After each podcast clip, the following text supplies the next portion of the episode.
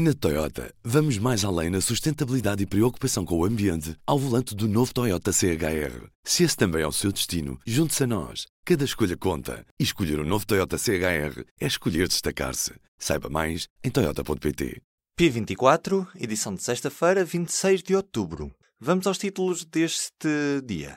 A Polícia Federal deteve o suspeito do envio de bombas nos Estados Unidos. O suspeito terá cerca de 50 anos e vive na cidade de Ventura, nos arredores de Miami, Flórida. Tinha enviado pelo menos 12 pacotes armadilhados a figuras do Partido Democrata, como Barack Obama ou Hillary Clinton. Por cá, António Costa diz que desconhece um memorando sobre o furto de material militar em tanques e diz não se sentir enganado por Azeredo Lopes. O primeiro-ministro rejeita assim ter tido conhecimento da encenação que fez reaparecer as armas de tanques na chamusca. Desta sexta-feira, um número só 32% dos homens portugueses gozaram de licença de paternidade.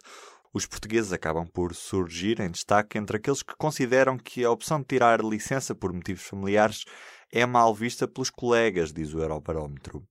Hoje também foi dia de greve da administração pública, a primeira deste governo que junta as centrais sindicais UGT e CGTP. Na prática, um dia complicado na saúde, educação e repartições públicas.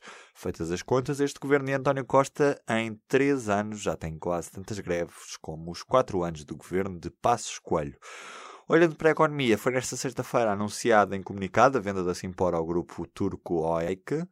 O negócio da cimentária em Portugal e Cabo Verde muda de mãos depois de, no ano passado, a empresa ter registado prejuízos de 439 milhões e 300 mil euros. A Simpor era controlada pela Intercement Áustria. Na Toyota, vamos mais além na sustentabilidade e preocupação com o ambiente ao volante do novo Toyota CHR. Se esse também é o seu destino, junte-se a nós. Cada escolha conta. E escolher o um novo Toyota CHR é escolher destacar-se. Saiba mais em Toyota.pt.